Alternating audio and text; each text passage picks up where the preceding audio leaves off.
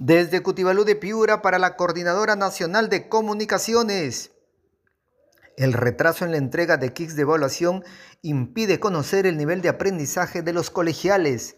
El defensor del pueblo en Piura, César Orrego Azula, reveló que más de 256 toneladas de material educativo no se ha repartido a las diferentes instituciones educativas y permanece aún en los almacenes de las UGELES Piura, La Unión, Sechura y Tambo Grande una de las preocupaciones del retraso en la entrega de este material es que en ella se encuentran los kits de pruebas diagnósticas.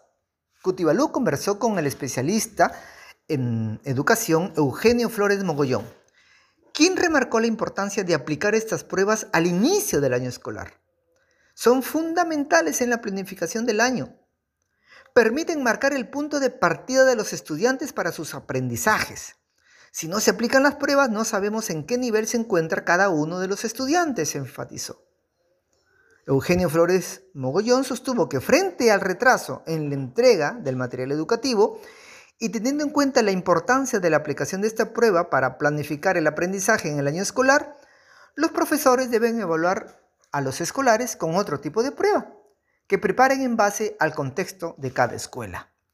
Desde Cutibalú de Piura, para la Coordinadora Nacional de Comunicaciones, Luis Enrique Lozada Gallardo.